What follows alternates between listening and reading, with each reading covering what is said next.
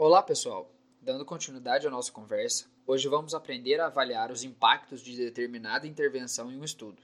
Saber se existe associação entre a exposição e o evento ou desfecho dessa análise. Não entendeu nada do que eu falei até agora? Calma, o assunto não é difícil e vamos esclarecer alguns pontos importantes. Isso mesmo, Rogério. Em outras palavras, hoje nós, monitores da metodologia ativa da Faculdade de Saúde e Ecologia Humana, falaremos sobre risco relativo.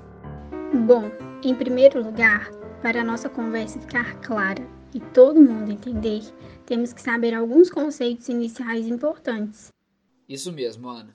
Primeiro irei falar o significado de risco relativo ou razão de risco, que é uma razão entre o risco do grupo intervenção em relação ao controle ou expostos em relação aos não expostos.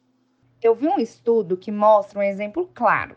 Esse estudo alocou, ou seja, ele agrupou aleatoriamente 2 mil pacientes esquizofrênicos hospitalizados, de ambos os sexos, em dois grupos: clorpromazina, que é o grupo intervenção, e placebo, que é o grupo controle. Só um detalhe, Thaís, para quem não lembra, a clorpromazina é um antipsicótico, que são as medicações que reduzem os sintomas da esquizofrenia como alucinação, agitação e sintomas de perseguição. Isso mesmo, Ana, muito bem colocado. Voltando ao meu caso, a medicação foi utilizada em mil pacientes. Desses, 100 pioraram os sintomas, mas 900 pacientes que foram expostos à medicação não pioraram. Mil indivíduos tomaram placebo e desses, 500 tiveram piora dos sintomas e 500 não demonstraram piora. Ah, e só para ficar claro, Placebo não significa que o paciente não irá receber nada. Ele irá receber uma medicação que tem forma igual da clorpromazina, para ele não saber o que é, mas que não tem ação. Geralmente são substâncias à base de farinha. Então, diante desse seu exemplo, podemos calcular a probabilidade de piorar os sintomas do grupo tratado e do grupo controle. Por exemplo, se 100 indivíduos exibiram pior dos sintomas, é só a gente dividir esse número por mil, que foi o total de indivíduos no grupo estudado, Fazendo as contas, temos um total de 10% de risco de agravamento.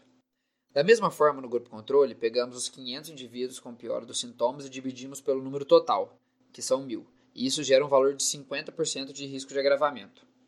Então, agora que você, Rogério, calculou a medida de risco em cada grupo, vou calcular o risco relativo e explicar uma coisa importante. Quando o risco nos dois grupos for o mesmo, o risco será igual a 1. Se o risco no grupo de intervenção for menor do que o risco no grupo controle, então o risco relativo será menor do que 1. Ah, então através desses dados podemos concluir que o risco relativo foi 0,25, que é menor que 1. Ou seja, o desfecho foi favorável à intervenção, a relação de pacientes com redução dos sintomas de esquizofrenia no grupo intervenção foi consideravelmente maior do que a do grupo controle, o que nos indica um fator não somente protetor, mas também favorável ao estudo. Porém, nem tudo são rosas, não é mesmo, Rogério? Também ocorrem os casos em que o risco relativo é maior ou igual a 1. Vamos pegar um exemplo do nosso último podcast. Vocês se lembram? Falamos sobre um fictício estudo de um tratamento para Covid com o remédio hidroxivermectina. Supondo que alocamos 200 pacientes para o estudo, em que 100 foram grupo intervenção e 100 do grupo controle.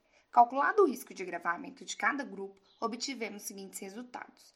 75% do grupo intervenção, ou seja, 75 em 100 pessoas morreram tomando a hidroxivermectina, e 25% do grupo controle, ou seja, 25 em 100 pessoas morreram não tomando a hidroxivermectina. A partir desse resultado, podemos calcular o risco relativo, que nesse caso dará 3, ou seja, o desfecho não foi favorável. O grupo intervenção apresentou um maior índice de piora dos casos do que o grupo controle, gerando assim um fator desfavorável ao estudo. Ah, entendi, Thaís. Mas me tira uma dúvida agora. Um estudo pode ter o risco relativo igual a um também, né? Pode sim, Ana. Certo. Então, se quando o risco relativo é menor que um, temos um desfecho positivo e quando maior, um negativo. Quando ele é igual, podemos dizer que o remédio não gerou nem efeitos benéficos nem maléficos, ou seja, sendo a mesma coisa que o placebo. Exatamente, Ana. Então é isso, pessoal. No começo parece complicado, mas com os exemplos fica muito mais fácil a compreensão, né? Nos vemos no nosso próximo podcast. Até lá!